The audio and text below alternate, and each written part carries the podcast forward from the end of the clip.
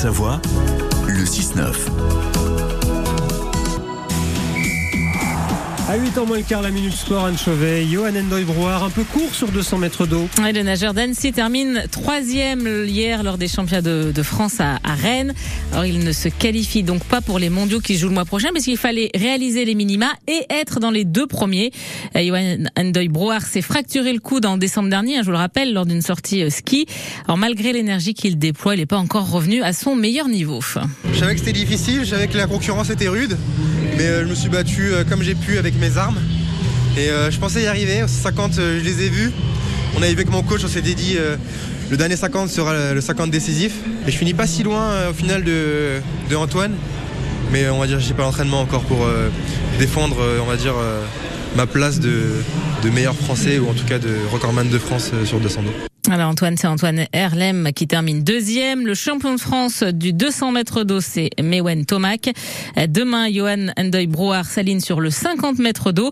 Et puis Marie Wattel, formée à Annecy, bien hier, elle a décroché le titre de championne de France du 100 mètres nage libre.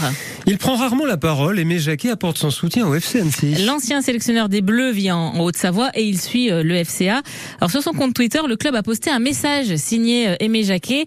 On peut lire notamment tout mon soutien au FC Annecy qui mérite sa place en Ligue 2 par son projet, ses hommes et ses performances sportives. Le FCA qui a lancé toute une série de recours après sa relégation nationale, relégation hein, qui fait suite à la victoire sur tapis vert de Rodez face à Bordeaux. Foot toujours, on pourra bien sûr voir le mondial féminin cet été. Ouais, L'accord a été long à trouver, mais bon, ça y est, c'est fait. Euh, France Télévisions et M6 euh, vont se partager les matchs des Bleus pendant euh, le mondial. Alors les chaînes se sont pas précipitées en fait en raison du décalage horaire. Cette Coupe du Monde se joue en Australie et en Nouvelle-Zélande. Alors par exemple, en, en phase de, de, groupe, les matchs des Bleus débuteront le matin ou alors à midi heure française.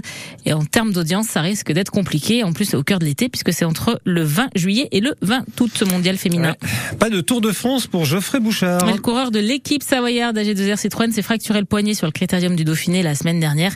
Donc il est là, il est contraint de déclarer forfait pour la grande boucle. Vous voulez que je vous dise quelque chose à propos du Tour de France Dites-moi. Vous voulez un scoop Allons-y. Eh bien, la semaine prochaine, à 7h20 sur France Bleu, on va faire des invitations VIP pour assister à une étape du Tour de France. Ah, sympa. Vous serez sur la ligne d'arrivée.